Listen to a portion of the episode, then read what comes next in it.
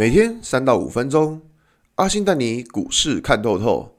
欢迎收听今天的晨间碎碎念。大家早安，我是阿信。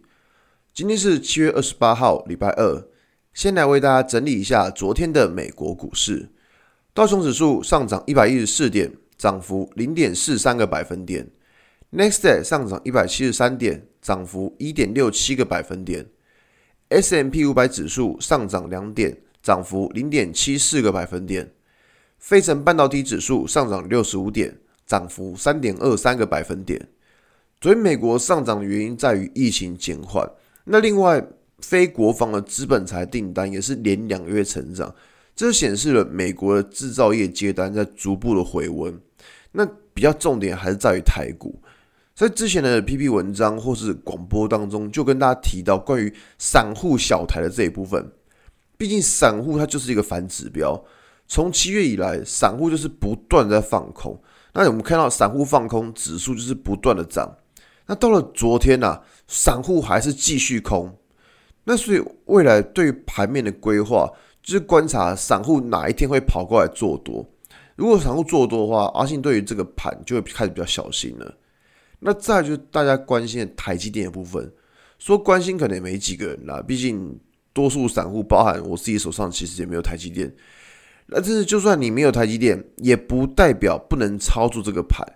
看昨天早盘台积电涨停，美国台积电 ADR 又大涨了十二趴，台子期盘后又涨了三百点，哇！那昨天放空的散户立刻又变成燃料了。在这边，阿信要跟大家说一个观念，就是顺势操作。很多人都说，哦，台积电就是代工，代工的股价怎么可能这么强呢？没错，台积电它就是代工，但它现在的地位就是全世界最大。如果以目前的产业趋势来说，台积电的产业趋势就是非常明显。此外，台积电的下一步可能还会组成一个台积电大联盟。我们都知道，台积电的订单多。一间台积电可以养活好多间公司。现在，假如台积电把这些订单分给其他的设备仪器啊，或者下游封测部分，这些设备仪器厂商的股本小，随便丢个订单过去，就能够大幅拉升股价的 EPS。这也是为什么近期这些设备仪器厂的股价会这么喷的原因。说真的啊，阿信也不知道台积电到底要涨到民国几年，但是我们在操作上就是可以确定一件事情。未来盘面的资金会越来越集中在台积电以及台积电的相关概念股身上。这边有些韭菜散户可能会觉得啊，台积电涨多了，所以开始布局一些就是还没有涨的股票。拜托一下，就算台积电不会涨，可是台积电下游的子公司、孙公司，还有一些供应链的股价照样可以涨。毕竟台积电灌单下去，就可以让这些小公司有实质营收了。法人在观察的角度，就是看公司未来营收是否会成长。因此，阿信这边会关注的焦点，其实就台积电的整体供应链。相信未来市场的资金依然会继续往这个方向移动。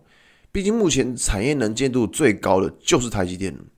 所以，很多人去买别的产业股票，发现，诶，奇怪，怎么股价都不动？原因就在于市场的资金全部就往这方面集中。剩下那些臭鱼烂虾，自然就是被当成提款机来卖超了。所以在资金集中化的前提下，我们在选股还是会照台积电的相关供应链来操作。只是要留意啊，就是不是每一档台积电的概念股都会涨，真正会涨的还是在有打入高阶制程的相关厂商。那其他台积电占比较低公司，虽然也属于供应链，但是就不会是市场追逐的对象了。更不用说其他不属于台积电供应链的股价，其实是更惨的。如果把昨天台积电的涨幅扣掉，昨天大盘其实还跌了一百多点。因此，在这边跟大家说，再说一次，就是操作就是不要预设立场，顺势交易真的很重要，好吧？那今天的节目就到这边。如果你喜欢今天的内容，记得按下追踪关注我。如果想知道更多更详尽的分析，在我的专案。给通勤族的标股报告书，有更多股市洞察分享给大家哦。阿信晨间碎碎念，我们明天见，拜拜。